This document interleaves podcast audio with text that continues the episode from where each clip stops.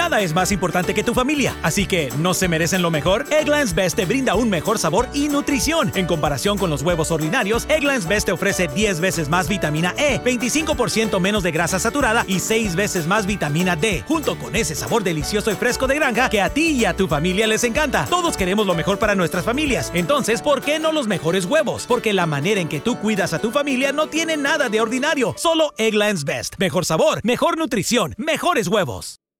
Para celebrar los precios sorprendentemente bajos de State Farm, le dimos una letra sorprendente a esta canción. Llamando a State Farm encontré estos precios bajos y cambié. Con precios sorprendentes ahorro mes a mes. Ahorrando dinerito está todo bien. Como un buen vecino, State Farm está ahí.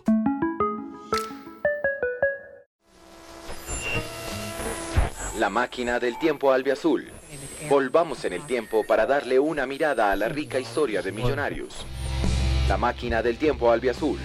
Un espacio de la familia losmillonarios.net. Hinchas hablando para la mejor hinchada de Colombia.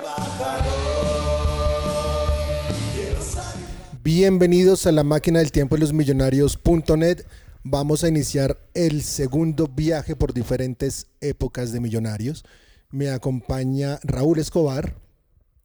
Diego, ¿cómo ha estado? Muy bien, y pues obviamente Diego Caldas, que nunca me he presentado, Raúl me estaba diciendo eso. Entonces, este programa va a ser dedicado a los diferentes arqueros ídolos de millonarios, ¿no? Sí, vamos a hacer un recorrido histórico. Seis arqueros vamos a tener en este programa. Posición difícil, Diego. Muy complicada, pero le quería preguntar a Raúl, cuando juega fútbol, ¿de qué juega usted? De cinco. Sí, me gusta dar pata. Un John Duque. Un, Uy, ojalá jugara la mitad de lo que juega John Duque. un Banemerac. ¿Usted? ¿De qué juega? De arquero, ¿De arquero? casualmente. Ah, bueno, vamos a, a pensar en usted mientras recordamos estos arqueros de Millonarios. Sí, en, en la época de la universidad me decían el Segatón Caldas porque me tocó, porque me, to- me tocaba tapar sin gafas, imagínese esa vuelta. güey. No, muy complicado. Pero bueno, entonces vamos a arrancar con la primera sección del programa que es Revivamos nuestra historia.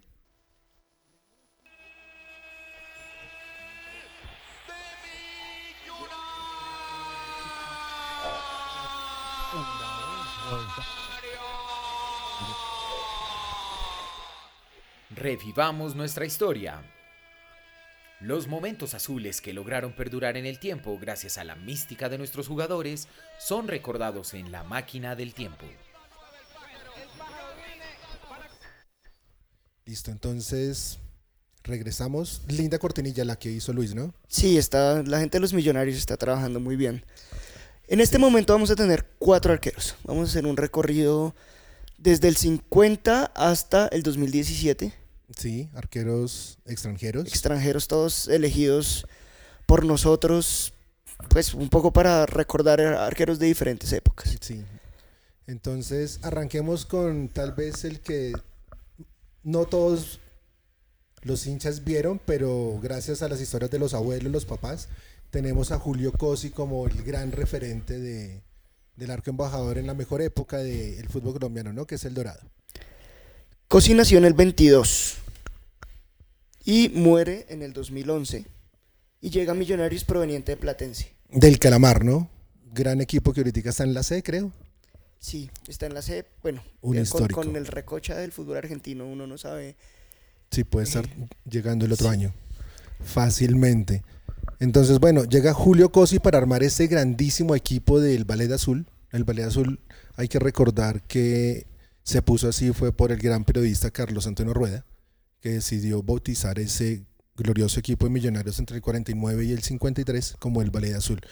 Julio Cosi llega en el 50 al ver que pues no teníamos un arquero de jerarquía, más allá que estaba eh, Ochoa, pero Ochoa llegaba con 18 y 9 años. Y pues lastimosamente en el 48 pues no, no se hizo una buena figuración en el torneo. Entonces Millonarios se refuerza en el 50 con Julio Cosi y conseguimos el, sub- el subcampeonato, ¿no? Ese es como el inicio, ah no mentiras, porque estamos hablando del, de- sí, del 49. En el 50 llega Julio Cosi y conseguimos el, el subcampeonato y lo perdemos dos puntos detrás del Once Caldas. Es el primer arquero en el fútbol colombiano que anota un gol. Además, ¿no? Además, de penalti contra el Deportivo Cali.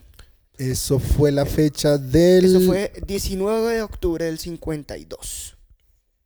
Y ese fue el partido de, de la victoria, ¿no? Porque ganamos 2-1. La historia dice que primero lo cobraba... Creo que es, es- que en este momento no recuerdo quién fue el que, el que pateó y lo hicieron repetir. Y el capitán, Adolfo Pernera, le dice a, a Julio Cosi que se acerque y que lo patee él. Entonces lo termina pateando, lo convierte y termina convirtiéndose en el primer arquero en la historia del fútbol colombiano en anotar un gol. Diego, le propongo que escuchemos a Cosi antes de seguir hablando de él. Por favor. ¿Cómo surge lo de Colombia? Porque fueron muchos jugadores argentinos a jugar a, a Colombia, producto de una huelga que había en la Argentina y muchos grandes valores fueron allá, ¿es así más o menos? Tuve la suerte de jugar en Millonario, que entre paréntesis, cuando debuté me fue muy mal, porque re- recién, eh, sin entrenarme ni nada, me hicieron jugar. Empatamos 3 a 3 con el Boca, que el Boca era un equipo regular. Después jugamos con el Santa Fe y le ganamos al Santa Fe. Y Mario Fernández pateó un show fuerte. Entonces vino la pelota y hice con la mano así, le hice picar así, me sacaron en anda. Y de ahí empecé, empecé, empecé. Fue cuando me dijeron que después el arquero del siglo.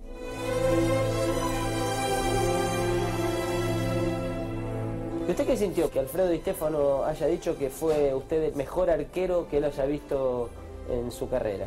Yo no lo desmiento. Está muy bien. Está muy bien. No lo desmiento. Lo dice Di Stefano, ¿cómo lo va a desmentir?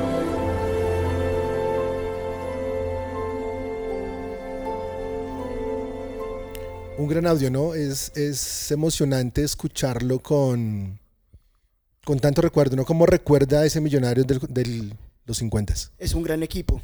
Además, creo que pues tienen en la historia esas bodas de oro del Real Madrid, de las que usted ha hablado, pero quisiera que nos recuerde un poco cómo es esto de, del, del partido que jugamos contra el Real Madrid en el 52.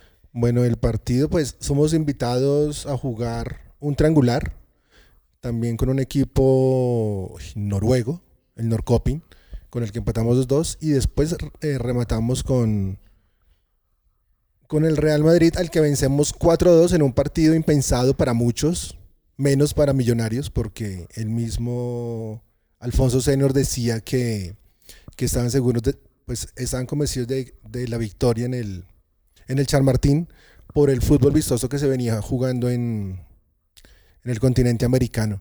Eh, Julio Cosi estuvo tentado a, ser contratado por el Sevilla, pero Millonarios no lo deja ir, como en esa gira también estuvieron con, pues es, estuvieron pretendidos muchos jugadores. Aparte de Estefano, eh, Venega, el, un argentino de San Lorenzo que llegó también para el, para el equipo de El Dorado.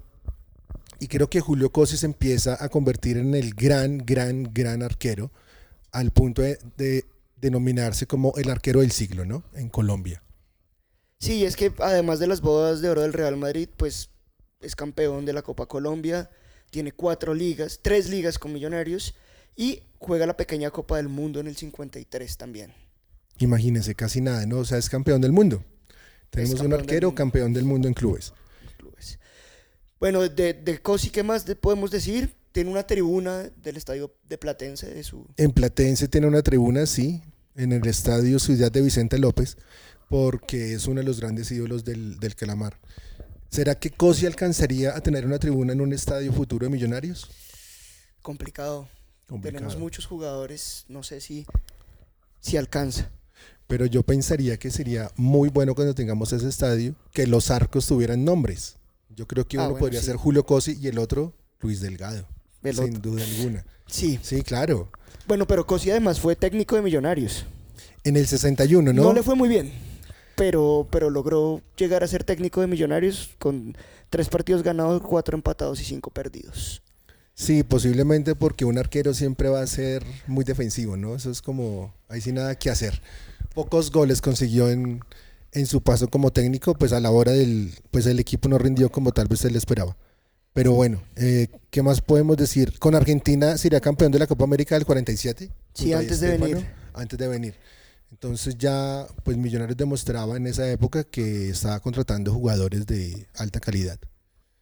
Listo. Entonces creo que Julio Cosi es uno de los referentes, Es el referente, digamos que el arco siempre es algo complicado. completamente.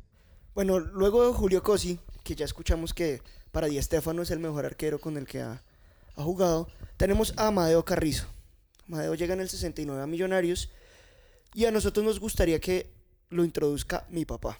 Perfecto. Yo hablé con él, me mandó un audio y vamos a escuchar lo que él alcanzó a ver de este gran arquero de Millonarios. Escuchemos a don, al señor Escobar.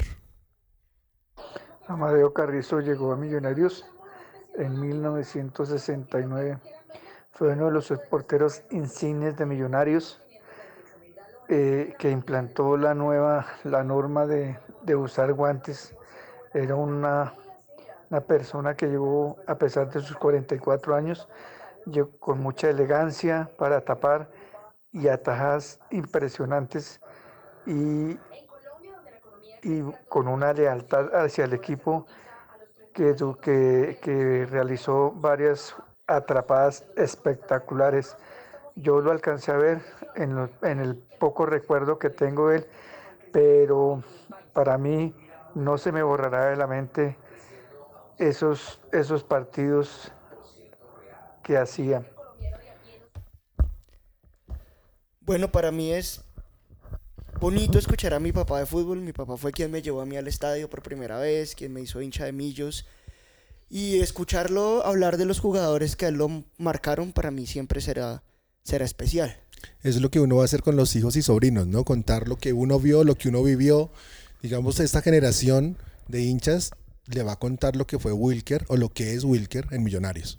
Sí, yo escuchando este audio recordaba cuando mi papá me contaba que iba, pues mi papá no era una persona de grandes recursos, había una tribuna en la cual podían entrar gratis hasta cierta edad, hasta cierto tamaño, el famoso Gorriones, Sí, el gorrón es al lado de no, al lado del debajo norte. de los comandos. Sí. Y luego mi papá en los himnos me dice que la policía no se podía mover en los himnos.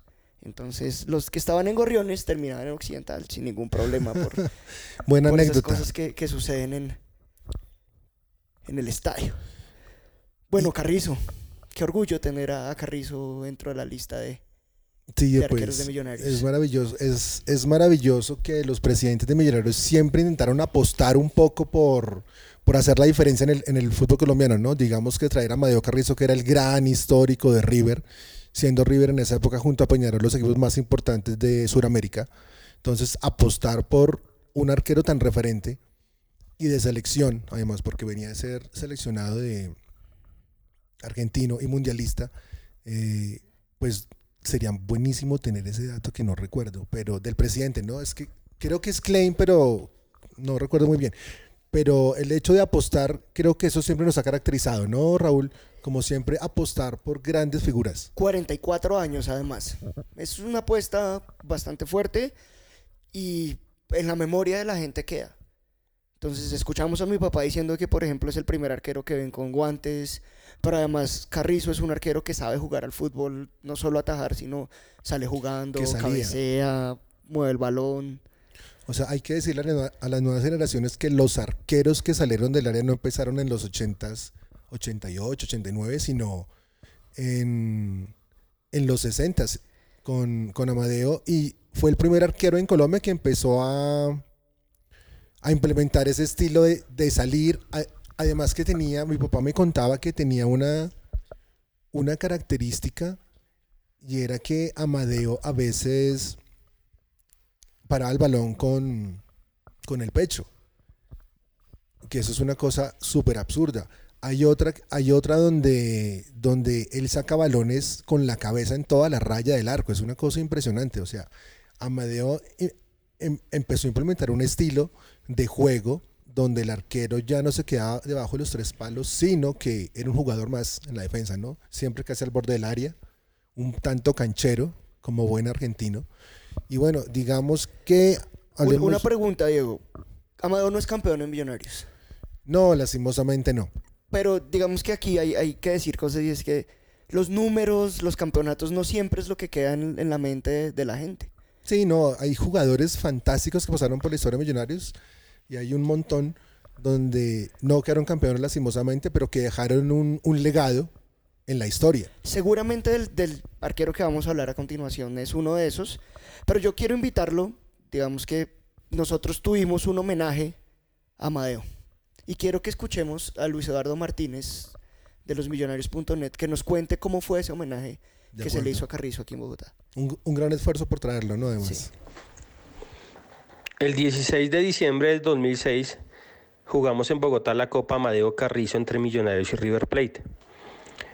Como ya sabemos todos, Millonarios no estaba pasando un buen momento y esa copa y ese amistoso iba a ayudar a que tuviera un respiro en las finanzas. ¿Qué pasó en esa copa? Un grupo de hinchas de Millonarios hicimos las gestiones con River para analizar si existía la posibilidad de que vinieran a jugar un partido y ellos dijeron que sí, que no había ningún problema, que se jugara en diciembre cuando ellos tenían el calendario apto y debido a la cercanía entre las dos instituciones por los jugadores que pasaron, les pareció interesante. Ahora, había que tener un gancho especial más allá del partido. Y ese gancho era hacerle un homenaje al gran Amadeo Carrizo que había sido elegido como el mejor arquero del siglo XX y había jugado en los dos equipos, en las dos instituciones. Eh, contactamos a Amadeo, eh, eso, lo, eso lo pagamos nosotros los hinchas, eh, éramos unos 50 más o menos, de un grupo que se llamaba la Fundación Hinchas por Millonarios, trajimos a Amadeo de la plata nuestra, eh, no lo pagó el partido, no lo pagó la, organización, no lo pagó Millonarios, sino nosotros los hinchas, trajimos a Amadeo Carrizo. La única condición que ponía Amadeo era que pudiera venir el nieto, para que conociera Bogotá y para que conociera lo que es Millonarios.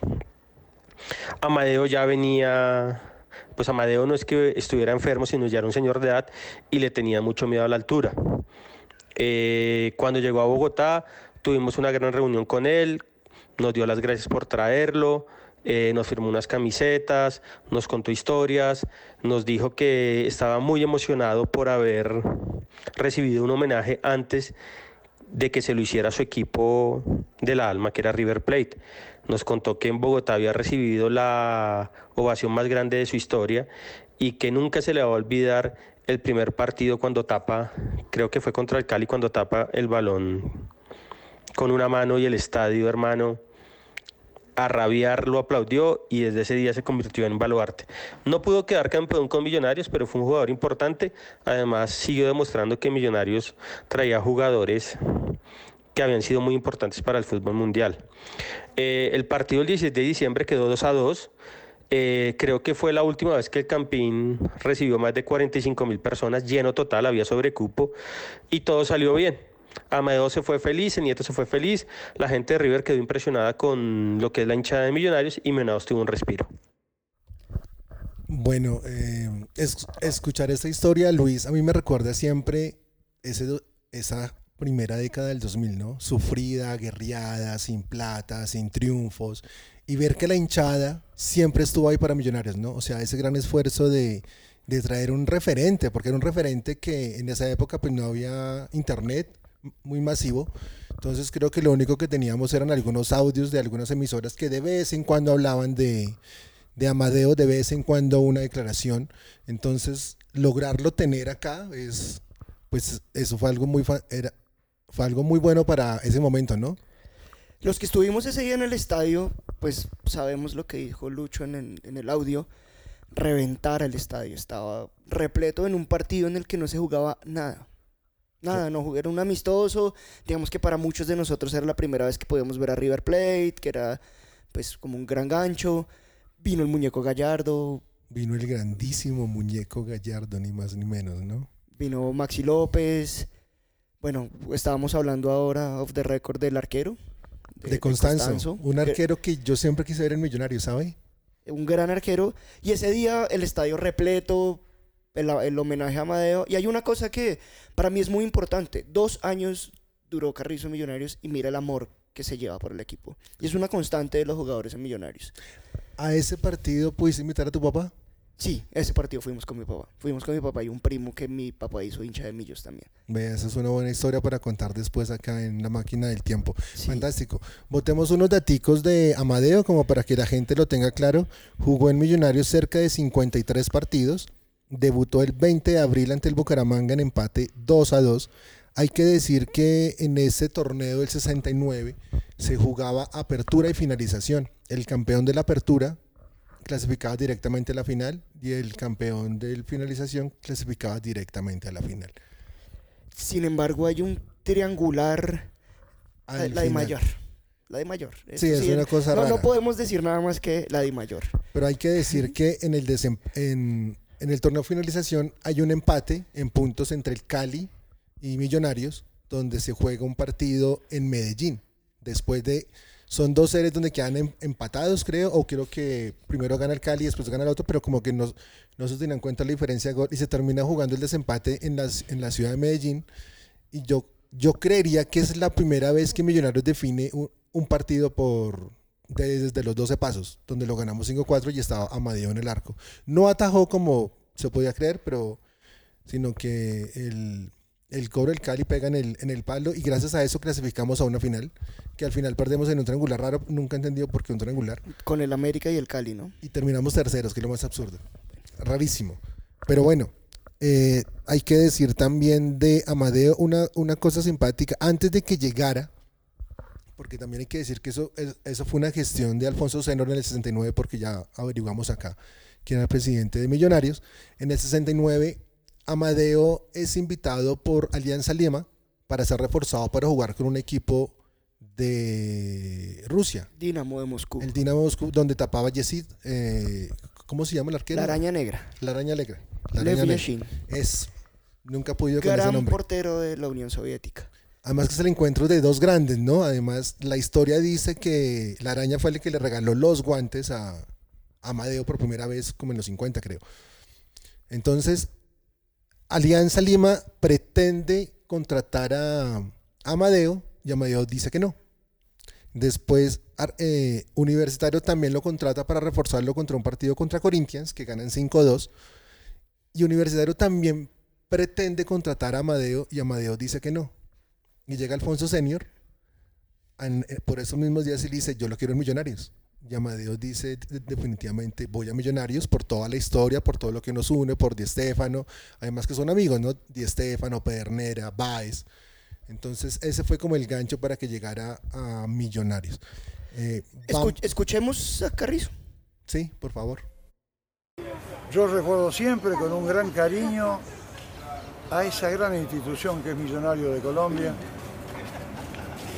Estuve un par de años, me brindé con un gran cariño, un gran respeto hacia ese club prestigioso que lo habían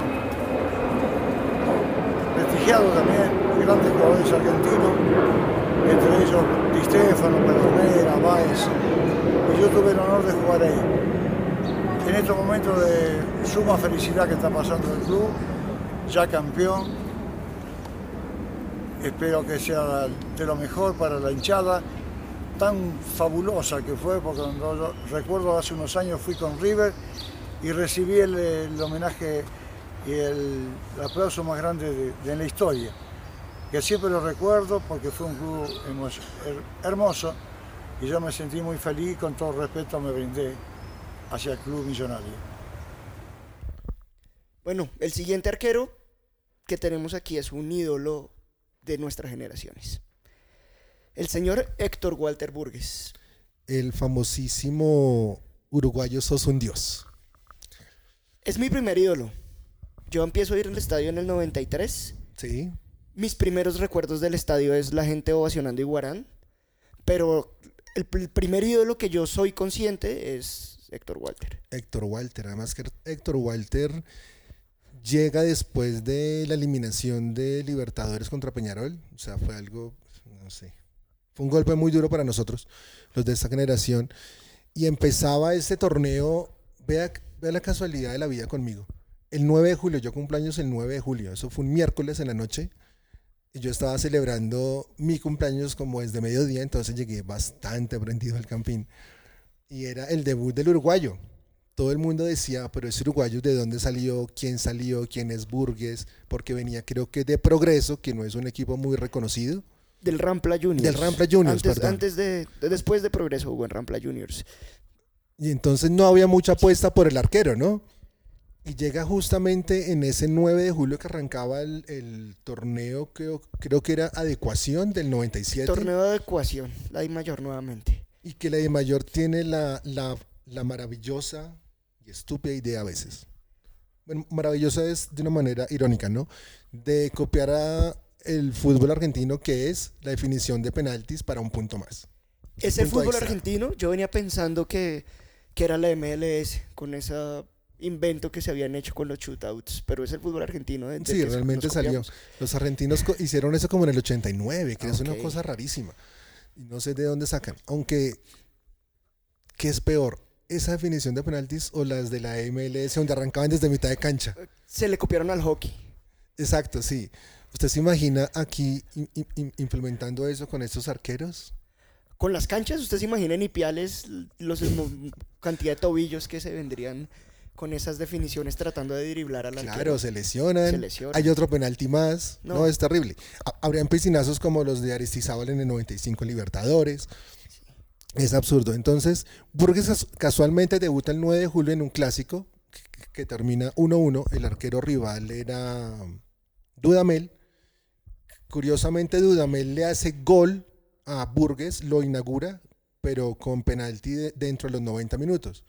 Ya después se define y, y gracias a Burgues ganamos el primer punto extra de ese torneo. Yo creo que bueno, Burgues atajaba mucho, era un gran arquero, pero en parte lo que hace que se meta en el corazón de nosotros los hinchas, de nosotros los hinchas jóvenes, son esas definiciones de penales. Era un crack tapándose los penales Héctor Walter. No, era buenísimo. Además que los achiques, por favor. Era muy bueno. A mí, yo tenía mis dudas a veces con, en las salidas. Por ejemplo, yo siempre que fui arquero y y me gustaba mucho, uy, los, los centros, los centros, por Dios. Pero debajo de los tres palos era un monstruo, era, Era un monstruo. genio. Digamos que hay, hay un día en el cual para mí Burgues se mete al corazón de la hinchada y es un partido con Centauros en el 2003. Un día nefasto en general para Millonarios. Para ¿no? Millonarios ese fue un día Rarísimo. nefasto, eran cuadrangulares. Un jugador nefasto que era Néstor Salazar le rompe el brazo a Burgues. Terrible, ¿no? Y Terrible, se un nota que patadón, mala se- leche. Se nota que fue con toda la actitud, ¿no? De, de joderlo. Tal vez no de lesionarlo, pero sí con ganas de, de joderlo un rato. Lo, lo, le termina fracturando la muñeca izquierda, creo, Y Burgues sigue tapando. que no cualquiera lo hace. No cualquiera lo hace. No cualquier jugador. Digamos, un jugador de esta época le hacen eso y no sale, No, pide no, el cambio. sale, no sale. automático. Cambio. Diego, escuchemos a, a César Sastre, que es un hincha de Millonarios. Es, es el fundador de la Trinchera de la Norte. famosísima Trinchera Norte. Vamos a escucharlo. Él nos va a contar sus apreciaciones sobre lo que es Héctor Walter Burgues. Perfecto. Soy César Sastre, eh, presidente de la barra Trinchera Norte y uno de los cuatro representantes que tienen las barras tradicionales de Millonarios. Bueno, nos podríamos eh, quedar aquí hablando, creo que mucho tiempo, de un deportista y persona tan íntegra como Héctor Burgues. Eh, está en ese grupo grandísimo de ídolos que tienen un plus y es que desafortunadamente para ellos no solamente atravesaron en épocas difíciles eh, del club, sino que tampoco pudieron salir campeones. Y, no solamente se consagraron ídolos por lo que hicieron como deportistas y como personas, sino también eh, porque después de salir de- del club han demostrado eh, a como de lugar que son verdaderos hinchas de millonarios. De Héctor Walter Burgues, eh, como persona tengo los mejores recuerdos. Un, señor, un caballero a todo nivel, eh, buen esposo, buen padre. eh, y como deportista creo que los que tuvimos la oportunidad de verlo jugar, de verlo atajar. Eh, nos quedan unos recuerdos hermosos, unos recuerdos de esas tardes memorables, de haber jugado con, con una muñeca rota, de dejarlo todo, de dejarlo todo por, eh, por este amado escudo.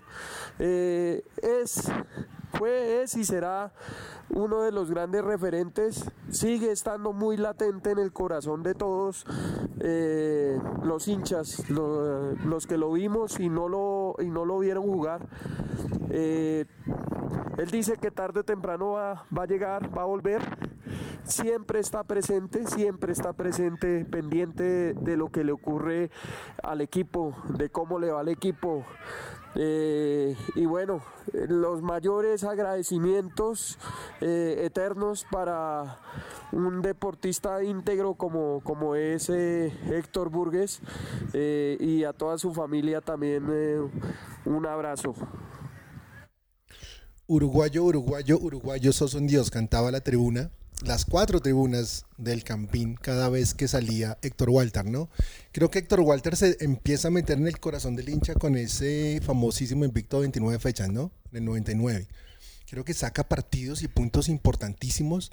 Recuerdo mucho, no sé si Raúl lo, logró ver eh, o escuchar, creo que fue, creo, creo que no lo transmitieron, pero ese partido donde rompemos el récord de, de invictos en, Barranquilla donde el Junior nos mete, nos mete, nos mete y Héctor Walter sacaba y sacaba balones como siempre, ¿no?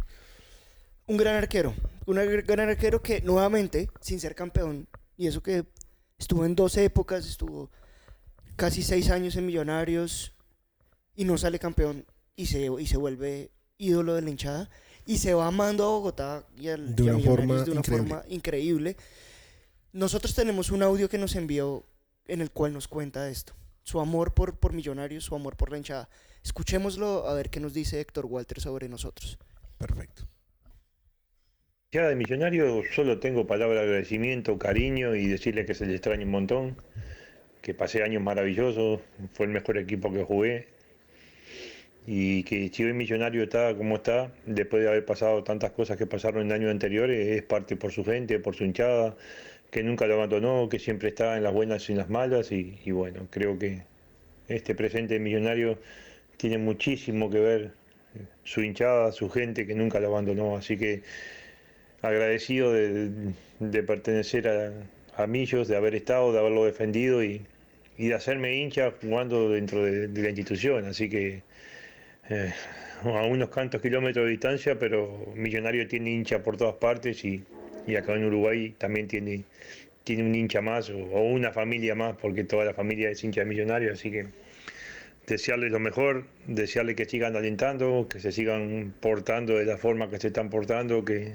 es espectacular y, bueno, mm, hay imágenes que no se borran nunca y, la, imagen de la hincha de millonarios a mí jamás se me va a olvidar. Les mando un abrazo grande y, y bueno, ojalá podamos coronar este semestre con, con un nuevo torneo y, que vuelva esa estrella 15 que tanto queremos todos. Héctor Walter, eh, emociona, emociona, eh, toca las fibras del corazón escuchar a Héctor Walter, que a mí las cosas que me agradan de ciertos jugadores es ver cómo se meten millonarios en, en, el corazón de ellos, ¿no? Que se vuelven hinchas. O sea, no todos los que pasan por acá, bueno, los que pasan por acá saben lo que es millonarios, pero es más lindo cuando referentes sienten a Millonarios de una forma muy especial y Burgues lo, logró después de tapar 238 partidos más o menos.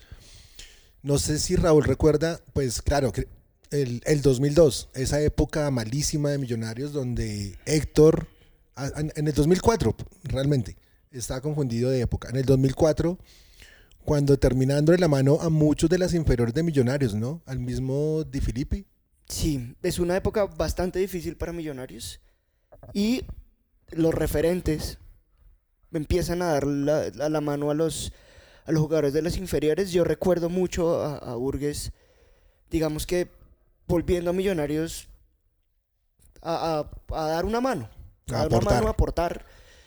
Es un hincha más. Yo, digamos que escucho este audio que acabamos de escuchar y me emociono Yo a, a Burgues lo conocí en un programa que hicieron los millonarios.net. Tuve la oportunidad de tomarme una foto con él y me temblaba la mano. Digamos, como les conté, yo es mi primer ídolo de, de la cancha del estadio, entonces es muy emocionante.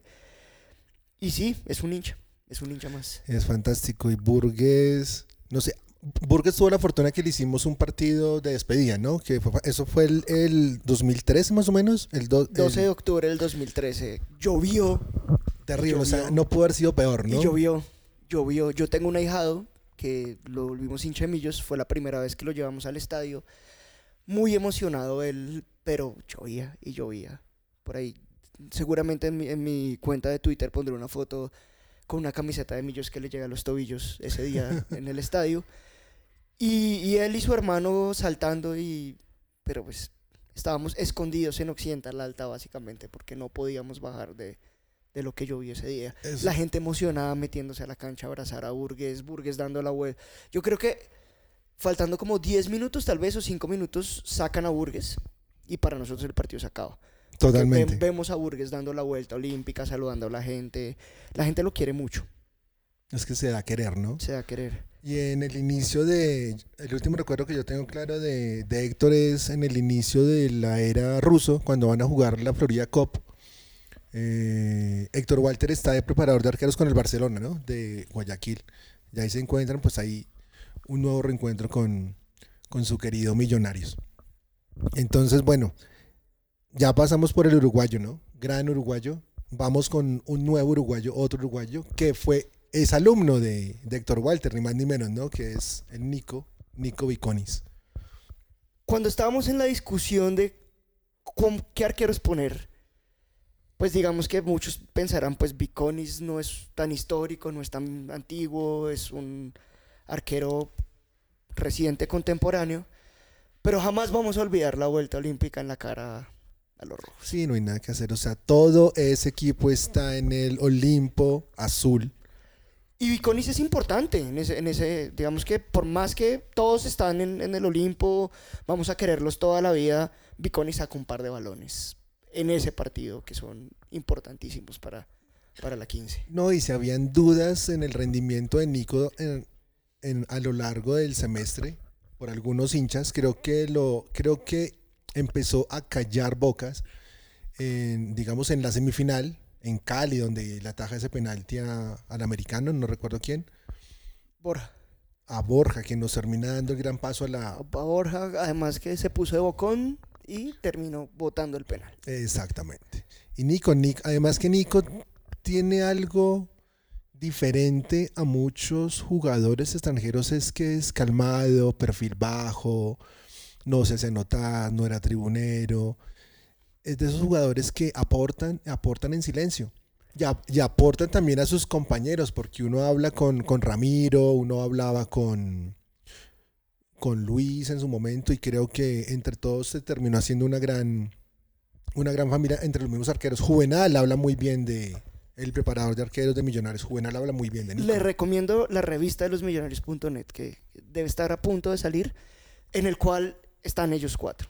Están, está Viconis, está Wilker, está Juvenal. Una foto fantástica, Ramiro, ¿no? Una Que- foto que compartieron fantástica hace que, poco. que vamos a ver.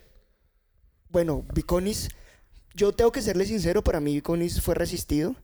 Yo tengo cierto problema con los arqueros que hacen tiempo cuando no hay que hacerlo. De acuerdo.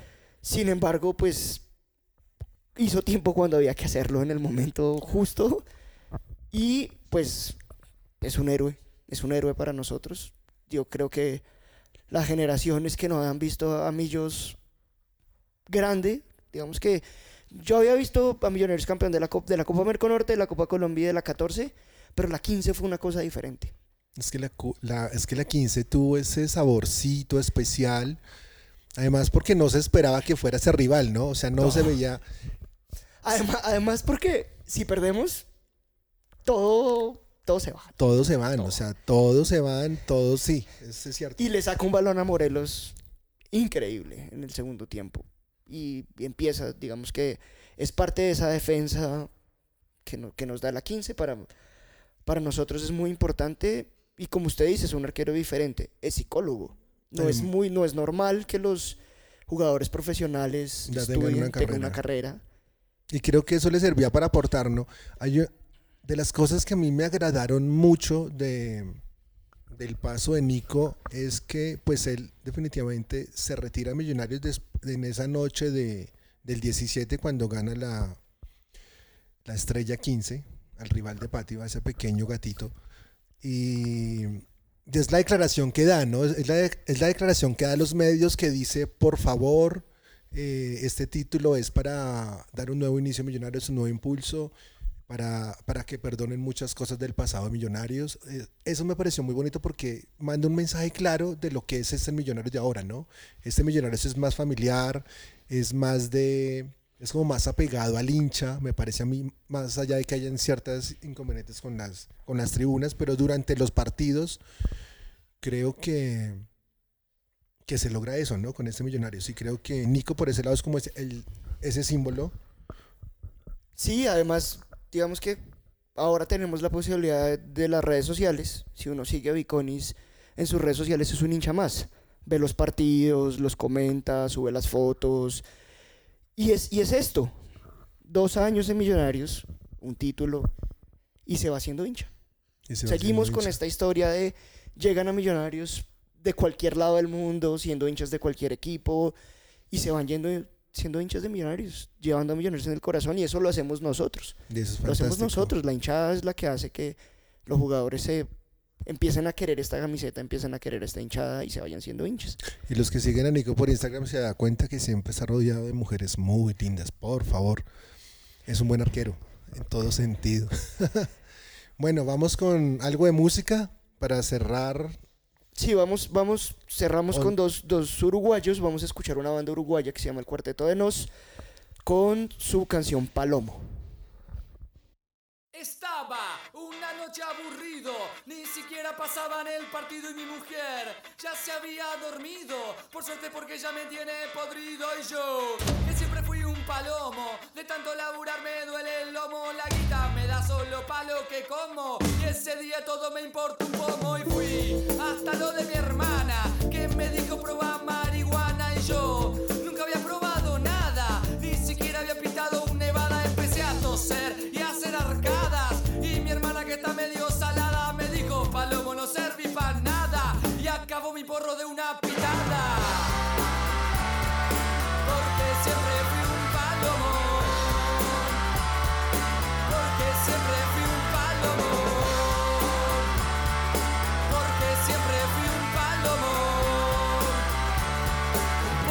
siempre fui un palomo y fui a lo de una vecina que me dijo probar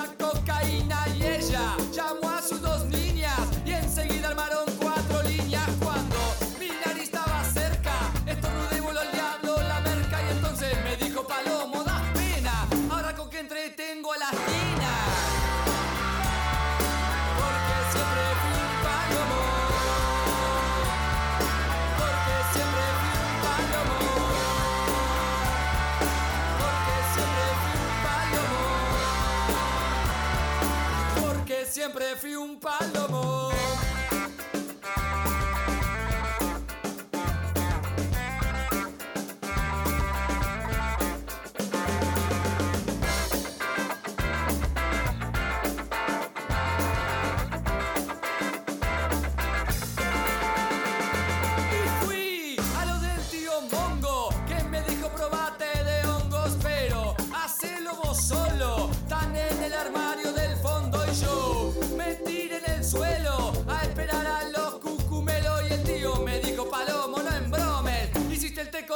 Champiñones. Porque siempre fui un palomo. Porque siempre fui un palomo. Porque siempre fui un palomo. Porque siempre fui un palomo y por eso yo le pido, señor oficial.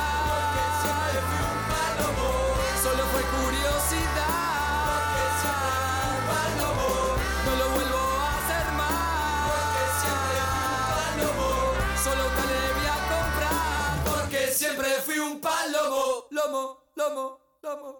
Le pega, lo tapó campeón Millonarios. Campeón llegó la 14. Campeón Millonarios.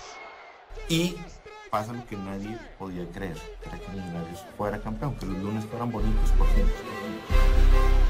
Fui me acosté.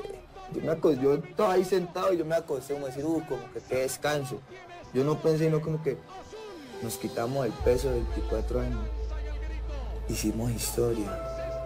Estamos dando felicidad. 24 años. Héroes embajadores. La camiseta de Millonarios no es para cualquiera, porque se debe llevar con honor y gloria dentro y fuera de la cancha. Por eso nuestros héroes siempre tendrán un sitial en la memoria colectiva de la hinchada. 14 veces campeón de Colombia, Millonarios. Bueno, luego de esta gran canción del cuarteto de Nos, vamos con el héroe embajador. Si hablamos de arqueros, el embajador no podía ser otro. ¿Cuál podría ser? ¿Será, será el mismo que yo pienso? Yo creo que sí. Luis Delgado. 16 de diciembre del 2012. Una fecha para recordar de aquí a la eternidad y por las 20 generaciones que vengan. Yo sé que usted tiene ese penal en la cabeza. Y yo sé que apenas le nombran Luis Delgado, todos tienen ese penal en la cabeza. Pero para mí Luis Delgado, Luis Delgado se metió en mi corazón en otro penal. Contra América. Contra la América. 2010, ¿no? Un penal que si Gabriel Fernández metía ese penal, casi que nos íbamos a jugar promoción. Es cierto. Casi que estábamos condenados a ese fantasma que después vivieron ellos. Cuando nos cantaban, yo recuerdo a la hinchada del América recibiendo a su equipo en el puente aéreo, cantando que nos íbamos para la B antes de ese partido.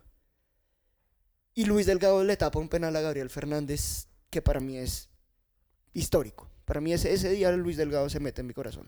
Esa fecha, ese penalti, yo lo tengo uy, grabado por muchos, muchos, no sé, como el contexto. Es el 2010, una época malísima de millonarios, ya cuando ya nos vemos ya casi en las últimas, remando contra absolutamente todo, contra fútbol, contra administración, contra la Di Mayor, contra absolutamente todo. Una nómina muy corta, que tampoco salían gran cosa. Y teníamos un estadio completamente desbarajustado. Si recuerda, Sí. Occidental lo estaban remodelando. Sí, por el Mundial del 2011. Y además, Sub-20. claro, y entonces mi imagen de, de, de ese partido, por las imágenes, por lo que uno vivió, es que todos estábamos en, en Oriental, los de Occidental que pagaron en su momento les tocó trastearse para, para Oriental, la transmisión televisiva mostraba a Occidental, Occidental. completamente en ruinas, que era como un reflejo de lo que estaba viendo Millonarios, ¿no? O sea, era un, era un presente gris, oscuro, o sea, sin futuro. Y llega ese partido con América donde todo el mundo decía, Marica, este hijo de puta equipo no nos puede ganar, güey. Y nos vamos, o sea, nos vamos. nos Perdíamos vamos. ese partido y nos íbamos. Hace car- gol Carlos A ese día. Es una cosa, una- Sí. Es impresionante, es como ese equipo, el- hace gol Carlos A y el Ringo Amaya. Y el Ringo. Una cosa Y impresionante. el Ringo se hace una, una celebración que se trepa en la malla, que es, yo, yo creo que es el último jugador que se trepó en la malla. que se el trepa en la malla antes de que las quitaran. Eso es, eso es como un punto muy clave para mí. Y que se celebró mucho, además porque el Ringo pues venía de Nacional y muy resistido por todos, pero metió el gol que era también, como para, bueno, yo a este mando le respiramos. Sí, respiramos. Yo ese día estaba en el estadio con, con Luis Eduardo Martínez, que nos hace el máster de este programa, con mi amigo Alejo y el meme. Y después del gol de esa, el abrazo, respiramos, y ese día entonces, para mí entonces se mete en el corazón Delgado. Ya es después Delgado hace un montón de cosas, llegamos a ese día, se tapa, se tapa el penal de la 14, pero tiene historia en Millonarios antes de ese penal. Diego, yo tengo un amigo que ama a Delgado. Yo creo que todos tenemos un amigo que ama a Delgado. Le pedimos un audio. Sí. Que nos contara qué es Luis Delgado para él. Vamos a escuchar al señor Andrés Yepes. Perfecto. Un amigo de la casa. No, Luis Delgado significa el héroe de carne y hueso. Lucho Delgado estuvo en, en momentos muy difíciles en Millonarios y respondió en las buenas y en las malas. Lucho Delgado para mí es el héroe que tapó el penalti que, que siempre muchos hinchas de Millonarios quisimos tapar. No solo por, por lo que hizo con la 14, sino, hombre, las tapa y los mete. Lucho Delgado tiene superpoderes. Lucho es enorme, Lucho es grande. Recuerde, Diego, que en el documental de Millonarios, cuando le toca patear el penal a Delgado, le toca patear porque el resto de los jugadores Hay jugadores que no quieren, o sea, no es que quieren. es, es que además era una responsabilidad muy fuerte, ¿no? Porque eran los 24 años de poder mandar todo ese proceso al carajo. Uno de esos jugadores es Johnny Ramírez, no, Lewis. Lewis era el Lewis que- dice textual en el, en el documental, me tocaba a mí. Y cuando Pedro Franco me pregunta, yo señalo a Delgado. Y uno ve el, vi- ve el video, señalan a Delgado. Delgado, digamos que no es ajeno cobrando. cobrar.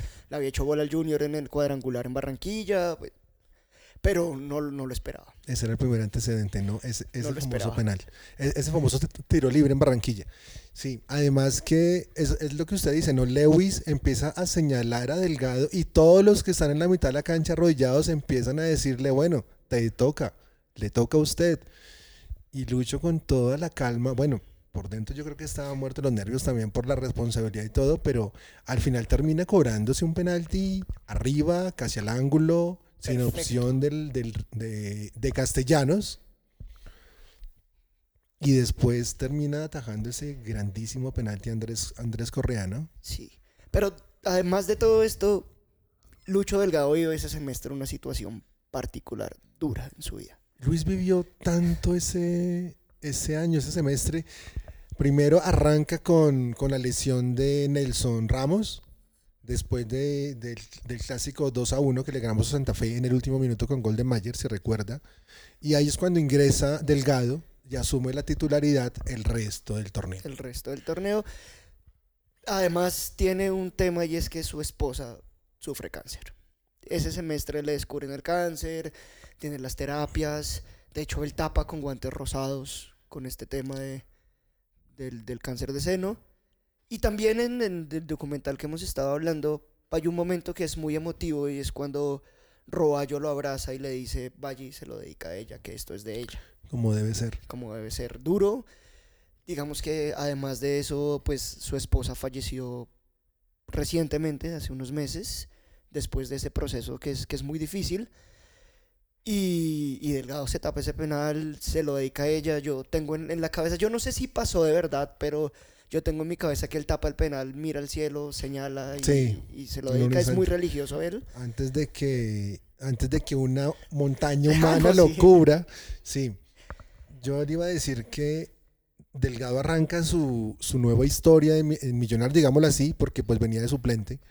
Eh, y es que después de entrar en, el, en, ese clásico que le digo, viajamos a ese partido contra el Real donde se come ocho goles. güey. O sea, Lucho se come ocho goles y yo creo que muchos arqueros después de ese papelón a nivel mundial, porque hay que decirlo, todo el mundo lo vio, no todo arquero saca la casta como la sacó Delgado. Y Delgado empezó a hacer figura, recién llegamos de Madrid con Junior. Con Con Junior. Entonces, Junior cuando- en Barranquilla. pero, pero primero, no, el primero, el primero es acá, que los dos veníamos con los mismos puntos. Sí, sí. Y, y pues todo el mundo decía, Millonarios después del 8-0 se cae, se cae, se cae. Y le ganamos al, al Junior que venía al- con los mismos puntos que Millos y Delgados empieza a ser figura constante, partido a partido, partido a partido, partido a partido. marca ese gol en Barranquilla. Además, Delgado tiene en este momento el récord que es el arquero que más goles ha metido en el fútbol profesional colombiano. Un gol que recordamos todos este semestre que, que fue el que le dio el, el, el récord contra un equipo que no vamos a nombrar. Entonces, a- además de que se tapa los penales, que es un gran atajador, mete goles. mete goles. ¿Sabe qué recuerdo tengo yo donde el man definitivamente se me metió en el corazón? Y fue mucho antes de, del título. Es, bueno, más allá de, cuando arranca esa, hermosa historia del Gao con el penalti de, contra el América, es en el 2011, primer semestre, que teníamos que empatarle a Santa Fe para clasificar a, a- los playoffs del primer torneo del 2011. Minuto 40, y- minuto 92 del segundo, del, sí, pues minuto 92, ya, ya Sí, para acabar el acabar. partido, tiro de esquina a favor de Millonarios. Delgado llega al borde del área, como decir, vamos carajo, vamos que lo empatamos. Cobran, los santafereños rechazan y Delgado coge un balón de media volea y lo manda al arco que Rafael, que Rafa Roballo lo termina metiendo ya debajo del arco. Para mí la gran figura de esa noche no fue Rafa por el gol, sino Luis Delgado. Creo que Luis Delgado siempre tuvo en su mente el arco, tuvo en su mente sacar a Millonarios adelante, tuvo en su mente en decir, carajo, quiero ser campeón. Además porque vea que él tapó toda la Copa Colombia y Richard Páez lo saca en la final por meter a Nelson Ramos. Que me parece injusto a mí. Sí. Delgado es otro de esos jugadores que no es hincha de Millos y se vuelve hincha de Millos. Y se vuelve hincha de Millos. Delgado es de Bucaramanga, es hincha del Bucaramanga, pero quiere también este equipo, está pendiente de este equipo. Los santanderianos, los santanderianos en Millos siempre hacen historia, vea. Pelufo en los 80 fue gran jugador de Millonarios. El Pirata Ferrer también. Jorge Luis Pinto, santanderiano, que en el 84 hizo gran campaña. Y pues en esta la está reva- re- revalidando. Lucho también es un santanderiano, un santanderiano que muestra que los santanderianos son azules por naturaleza. Tienen ese, ese chip de millonarios y ese gen que algo los atrae, ¿no? Para hacer historia. Bueno, vamos con datos. Datos de, de Luis Delgado. Jugó 177 partidos, 108 de liga, 56 por copa, 13 internacionales. Es el primer arquero de Millonarios en anotar un gol de tiro libre Contra el Junior, contra el Junior Aviera. Con Aviera, que es lo Aviera, más sí, fantástico. sí, sí. Aviera, Además ya. que esos tiros libres se los ha metido a los que son, ¿no? No es a cualquier arquero, no, es a los que son y los rivales que son. A Eh, Aviera, a Cuadrado, a Zapata. A cuadrado con el Caldas, que me parece A fantástico. Cuadrado también hace poco. El de Zapata. No, es que. Ay, Lucho, Lucho tiene cosas fantásticas. No sé, Lucho. Lucho, yo creo que es el ídolo para todos, ¿no? Para todos, definitivamente. Por encima de muchos jugadores de la 12, de la, del 2012.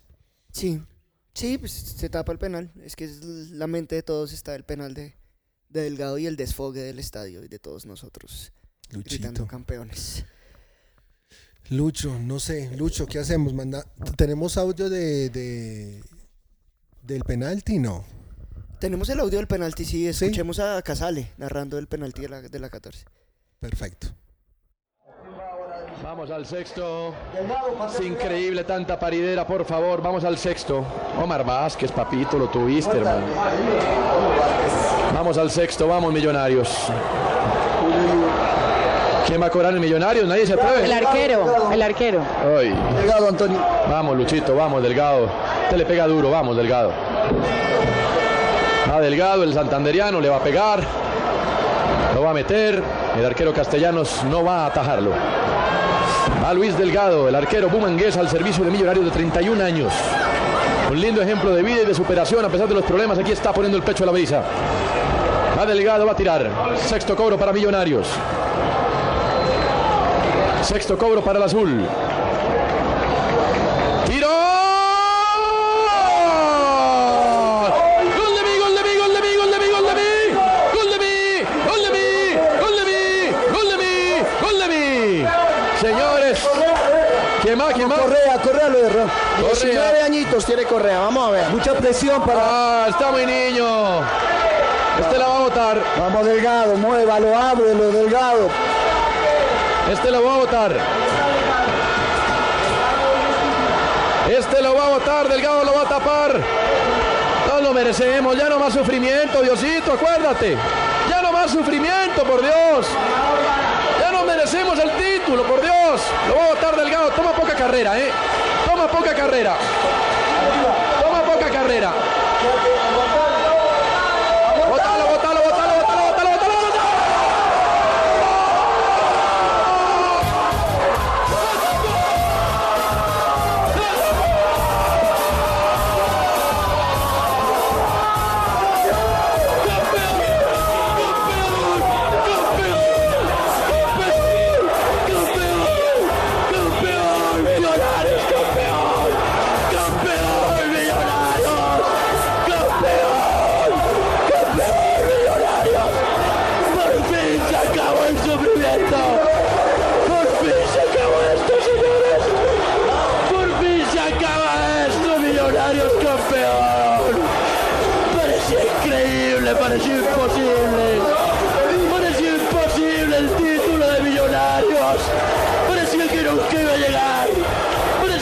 Íbamos a morir todos y nunca íbamos a ser campeones. Nunca íbamos a ser campeones, nunca, nunca. Pero no nos morimos. Estamos vivos.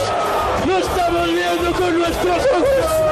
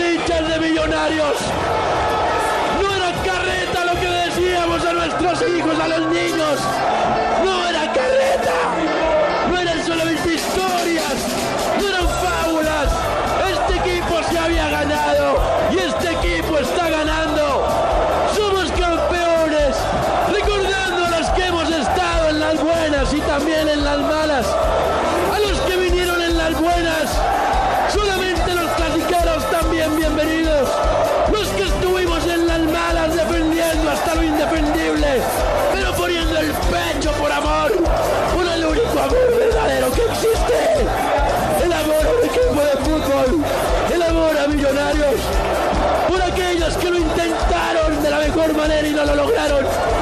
Como Mario Vanemerán. Como John Mario Ramírez. Como el Pone Maturana. Como Burgues. Como el Gato Pérez. Como el Muelas León. Aquellos como Richard Páez que pusieron la primera piedra de esto. Aquellos que decidieron poner su platica en millonarios cuando esto no existía. Cuando se iba a acabar. Aquellos que vinieron a hacer de este equipo otra vez grande. El más veces campeón del fútbol colombiano. Otra vez. Otra vez el más veces campeón del fútbol colombiano. Aquellos que desde el cielo y tienen palco de honor y se abrazan entre los ángeles como Alfonso Senior, como Juan Gilberto Funes,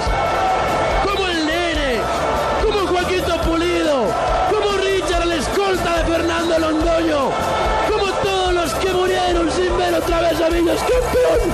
Pero aquí los veo sentaditos encima del techo, en Oriental, hacia los cerros, hacia los cerros, desde donde atrás de Monserrate, los Reyes Magos acaban de lanzar una estrella, una estrella que no existía hasta hace cinco minutos en el firmamento. La estrella 14 de Millonarios. La estrella 14 de Millonarios.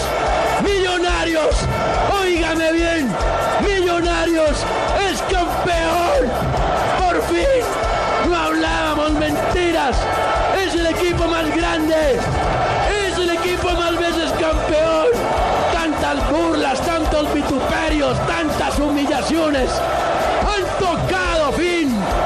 Es campeón Millonarios Mario Vanemerá. Bueno, es- ese es el héroe. El héroe, si uno habla de arqueros, habla de Luis Delgado. Tenemos grandes arqueros en la historia de Millonarios. Hemos hablado de cuatro extranjeros que están en la historia del fútbol suramericano, en la historia del fútbol mundial. Nosotros elegimos a Delgado como el héroe, el gran héroe arquero de, de Millonarios.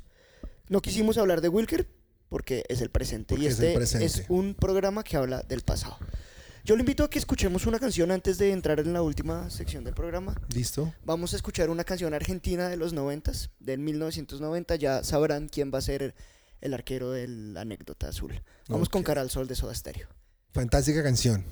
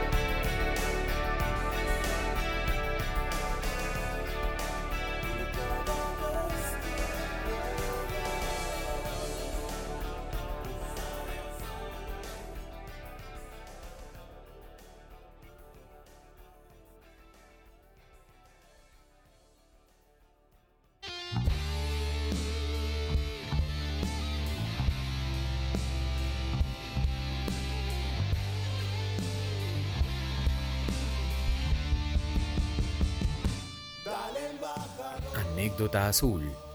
Lo que une a un equipo de fútbol son las vivencias que perduran en el tiempo.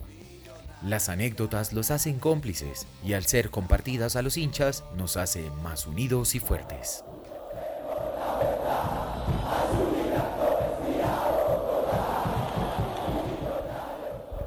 La anécdota azul con un arquero que tapó en 1989 Millonarios. Arquerazo. Arquerazo, subcampeón del mundo con la selección argentina. Eh, llega después, llega de River Plate tras un fallido paso por San Lorenzo, porque iba para San Lorenzo, pero se cae por, por rumores de una enfermedad que realmente no tenía. Simplemente se luxó el hombro y, y por eso no es contratado por San Lorenzo. Y termina llegando a Millonarios para reforzarlo en la Copa Libertadores del 89. Curiosamente, Goico debuta primero. Hay, hay que decir que el torneo local casi no arranca porque se había suspendido en el 89 el... el- Ah, Mentiras, estoy confundido. claro. Igual, igual se demoró en arrancar. Ese, tor- demoró torneo fue claro, un desastre, sí. ese torneo termina suspendido, pero se demoró en arrancar. Arrancamos primero la Copa Sí, Libertadores. es- esa era mi confusión. Claro, porque arrancamos en. El man debuta contra Nacional por Copa Libertadores y no, y no, y no por Liga Colombiana. Debuta en. ¿Se recuerda? El, en, ma- en, en febrero. En febrero, sí, febrero del 89. Y termina siendo el gran referente de ese año, ¿no? O sea, Millos iba ya por la 14 también. O sea, fue gran figura. Fue, fue figura en, en la liga, fue, era figura en la Copa Libertadores, era figura en el torneo paralelo que crearon, que no nunca lo he logrado entender, que es la Copa Colombia. El 89 es un año desastroso para el fútbol profesional colombiano. Es un año en el cual no se termina el torneo, se crea un torneo paralelo para, para los que nos escuchan y, y no lo saben. En el 89 matan un árbitro y suspenden un torneo que iba a ganar Millonarios lejos. Sí, completamente. Iba a ganar Millonarios y digamos que empieza nuestra funesta historia del montón de años sin salir campeones. Y además en la semifinal de la Libertadores pasa lo que pasa con el árbitro chileno. Además, sí. O sea, es una- un año desastroso. Pero llega Goicochea. Está Goicochea con nosotros. Y digamos que esta anécdota azul en particular tiene que ver con que Goicochea fue muy importante en el Mundial atajando penales. Sí, completamente. Y arranca, arranca atajando penaltis, por ejemplo, en, en junio por Copa Colombia, por ese torneo paralelo que había que, era- que no daba título, o sea, no daba un título oficial, pero sí era como un torneo paralelo, donde se eliminan con el América de Cali en el, en, en el Campín y Goicochea ataja dos penaltis esa noche. Tiempo después ataja un penalti en la definición por cuartos de final contra Bolívar. Bolívar, con- en- en octavos de final de la Libertadores contra Bolívar y, la ataja penalti, entonces ya está demostrando lo que iba a llegar a ser y cómo termina siendo. Por esa Libertadores es que Bilardo empieza a fijarse en Sergio Javier Goicochea, porque tenía en su, en su carpeta a Falcioni el América y a Goicochea. Obviamente tenía más peso en ese momento Falcioni por todo lo que venía haciendo con el América en toda esa década. Era el más factible convocado a la selección argentina, ¿no? Sí, recordemos que el titular era Pompido. Pompido y el segundo iba a ser Falcioni. Pues parecía que iba a ser, definitivamente. Y Pumpido se lesiona. Y Pumpido se lesiona, pero bueno, claro, Pumpido se lesiona y, y ahí tenemos el audio de, de la anécdota, cómo es convocado Goicochea a- al Mundial por, por Carlos Salvador Vilar. Entonces, escuchémoslo. Escuchémoslo. Una carrera, una carrera dura porque estábamos peleando con Falcioni, un lugar. Había un lugar para los dos. Y nada, estábamos los dos en las mismas condiciones porque eh, estábamos jugando los dos en el, torneo colombiano, se había suspendido el torneo porque habían matado un referí y estábamos los dos con poca competencia. Pero nada, eh, me lo confirmó Bilardo recién en abril del 90 que iba. Fue una tarde terrible porque estaba en mi casa esperando que llame Bilardo, que iba a llamar después de la fecha del domingo y una situación terrible, la verdad que no se la deseo a nadie. Eh, me llamaba todo el mundo y nada, los nervios. Y bueno, hasta que me llamó Bilardo y me empezó a hablar de Falcioni. Entonces dije, no voy. Y después de una introducción que me habló de Falcioni me dijo, pero vas vos, ¿eh? Pero me pegué un susto que no te puedo ni imaginar. A Goicochea lo convocan en abril y el torneo colombiano arranca casi a finales de marzo. Entonces, Claro, porque veníamos de esa suspensión, no se sabía si iba a haber torneo o no. Esa época en Colombia es durísima con el tema del narcotráfico, de las bombas, bueno, entonces está Sí, todo no, muy, muy además. desbarajustado en la vida nacional y el fútbol no es... no es la excepción, No ¿no? es la O excepción. sea, el- tanto el fútbol como la política jodió a Bogotá de una forma desastrosa en el 89 y parte del 90. O sea, Sí. todo lo que venía de, de esa loma influyó muy mal para, para la ciudad. Y bueno, entonces termina siendo convocado un arquero de Millonarios a un campeón del mundo. Y no solo convocado. Termina siendo figura de Argentina. De la Argentina de Maradona termina siendo figura Goicochea que tapa penales en dos series. En contra Contra Yugoslavia, Yugoslavia y contra Italia. casi nada, ¿no? Sí, O sea, después- Es que es lo más histórico que puede tener. O sea, es lo que alguna vez yo le escuché a Goicochea que decía como, si yo hubiera, si me hubieran dicho que iba a ser así, no me la creo.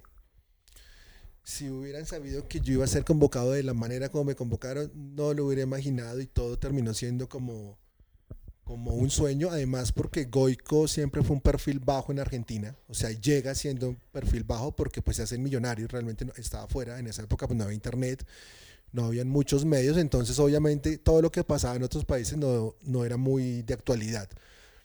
Entonces, yo creo que los argentinos también dicen cuando, pero ¿quién es Goicochea? Bueno, más allá de, de eso, y más allá de la Libertadores. ¿Por qué? Porque no habían medios, no habían redes.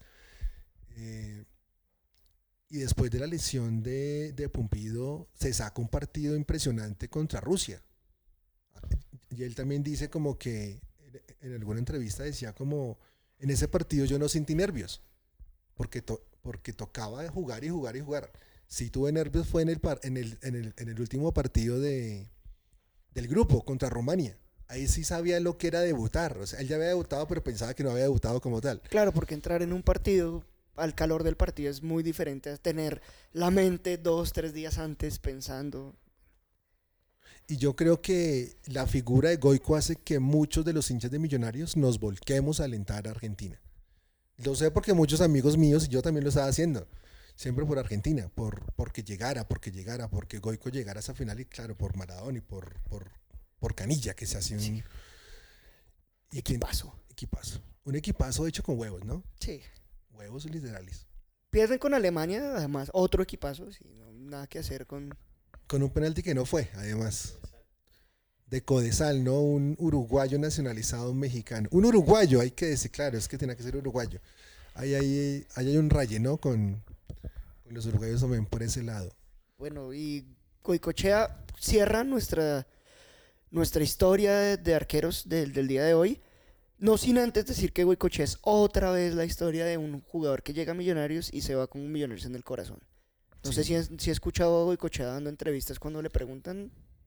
Digamos que pues no es, no es del nivel del que habla Delgado, es el de- pero lo tiene. Y, y le tiene agradece mucho a. Millonarios lo que... Uno de los grandes recuerdos que yo tengo de Goico es en la Copa América del 93 en Ecuador, en las semifinales. Le ataja el penalti definitivo a Aristizábal. Qué bonito. Qué bonito, sí. Entonces, cerremos este, este programa recordándoles nuestras redes sociales. Arroba los Sí. millonarios. Arroba los millonarios, eh, arroba Bogotano Azul. Mi arroba es arroba Raúl DC y los invitamos a un ejercicio. Con el numeral Mi Arquero de Millos es cuéntenos cuál ha sido el arquero que ustedes más recuerdan y por qué. Vamos a hacer este ejercicio y vamos a ver qué nos responden ustedes. Listo. Bueno, vamos a cerrar con una gran canción que yo sé que les va a gustar a muchos y, la, y les va a tocar la fibra, que es el himno o la canción oficial de Italia 90. Entonces, un abrazo y los esperamos en el siguiente viaje en el tiempo con la máquina. Muchas gracias.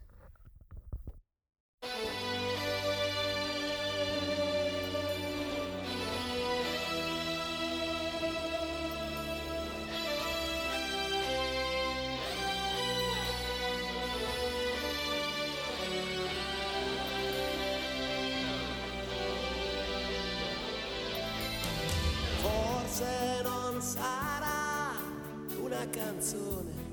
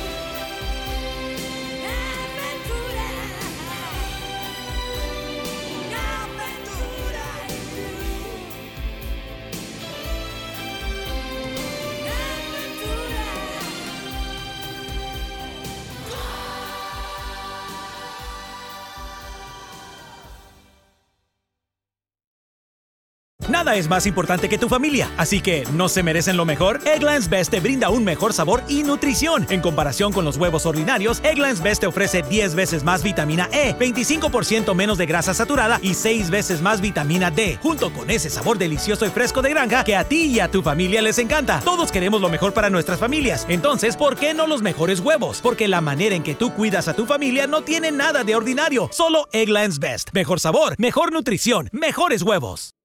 Para celebrar los precios sorprendentemente bajos de State Farm, le dimos una letra sorprendente a esta canción. Llamando a State Farm encontré estos precios bajos y cambié con precios sorprendentes ahorro mes a mes ahorrando dinerito está todo bien Como un buen vecino, State Farm está ahí.